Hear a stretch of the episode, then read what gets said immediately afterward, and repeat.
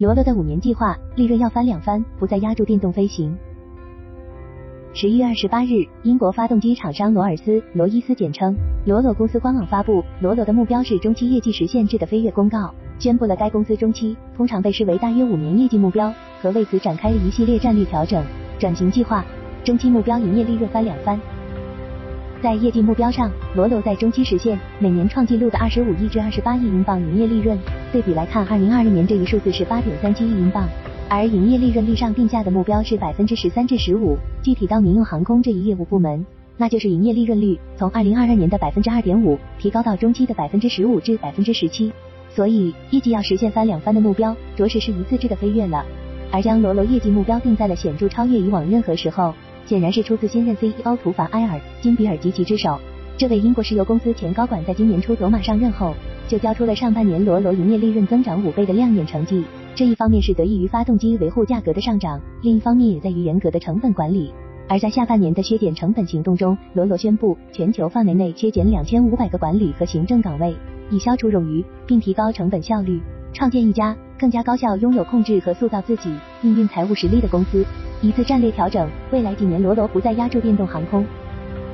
与中期业绩质的飞跃目标相配套的是罗罗的转型计划战略调整。这其中的一个部分是公告中宣布的剥离不适合我们战略的非核心业务，而已经明确将被剥离非核心业务是主打面向未来电动飞行的罗罗电气业务。虽然相关内容在公告中的篇幅占比很小，仅是三言两语，但这一消息对于业界来说，多少是能称得上是地震。虽然公告中并未明确对电气业务剥离的时间表。未明确是在会短期就剥离，还是逐步撤资后的在中期完全退出。但已经明确的了是，罗罗在未来航空动力发展方向上的一次极具态度转变。此前该公司一直将电力推进视为未来航空的核心技术，但现在罗罗不再压住电动，起码是未来几年内选择专注于提高传统喷气发动机业务的利润，选择通过可持续航空燃料 （SF） 来为旗下的发动机产品实现脱碳。二零一九年。正寻求在电动这一航空新细分市场站稳脚跟的罗罗收购新能子公司的电动和混合电动航空推进业务及 eCraft，并通过公司内部整合，在二零二二年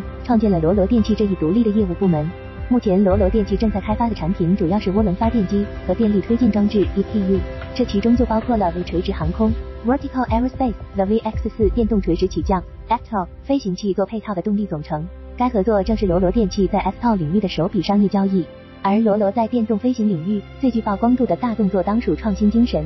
，Spirit of Innovation。号四百千瓦五百加马力电动推进系统和功率密度最大的飞机用电池组，让该机在二零二一年十一月十六日的测试中创造了以五百五十五点九千米每时的速度飞行了三千米，刷新了电动飞机速度世界纪录。在取得这一里程碑成绩之际，罗罗电气乐观地表示，为该项目开发的先进电池和推进技术，在城市空中交通 UAM 市场的应用前景广阔。能为客户提供适用于 FTOL 及支线飞机的完整电动推进系统。重点项目不顺是罗罗电气被剥离的原因吗？这两年来，罗罗电气业务部门的三大重点项目，前门中的 VX 四，另一个 FTOL 项目八航工业 if 公司的和与意大利飞机制造商泰克南 Tecnam 合作开发面向通勤市场的全电动客机 Pivot P 二零一零。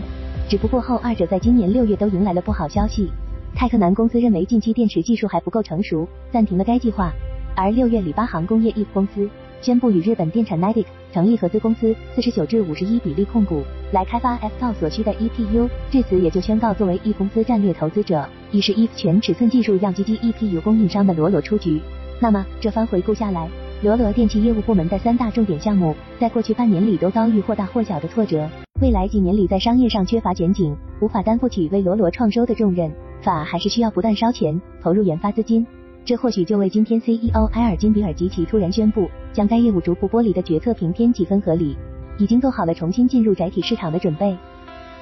不过，剥离电动这一决策到底是基于对行业趋势的洞察、冷静决断、为自身减负，还是为了漂亮财报数据的一时短视，恐怕还是得交给时间，交给后来者来下结论吧。而回顾航空史，的确有太多企业在面对航空技术变革的岔路口时选错了路，至此掉队。王冠落地，当然有企业至此驶入发展的快车道，也或者延续着一家百年老店的行业翘楚地位。包括在罗罗电气业务上的投入、撤资在内的罗罗集团范围内的一系列撤资计划，可以让罗罗在未来五年内产生十亿至十五亿英镑的收益。舍得之中，罗罗将收益投入到的一个重点方向，还是传统的喷气式发动机，而其中又有以超山 Ultrafan 下一代发动机技术为重中之重。并且罗罗表示计划寻求合作伙伴来分摊新发动机的研发成本，并基于超山技术来为重回窄体机发动机市场及挑战当前 CFM 国际和普惠的窄体发动机双龙头地位做好准备。今年里，罗罗超山技术验证机已先后成功完成首次试车，使用百分之一百可持续航空燃料 SF 和满功率试车测试。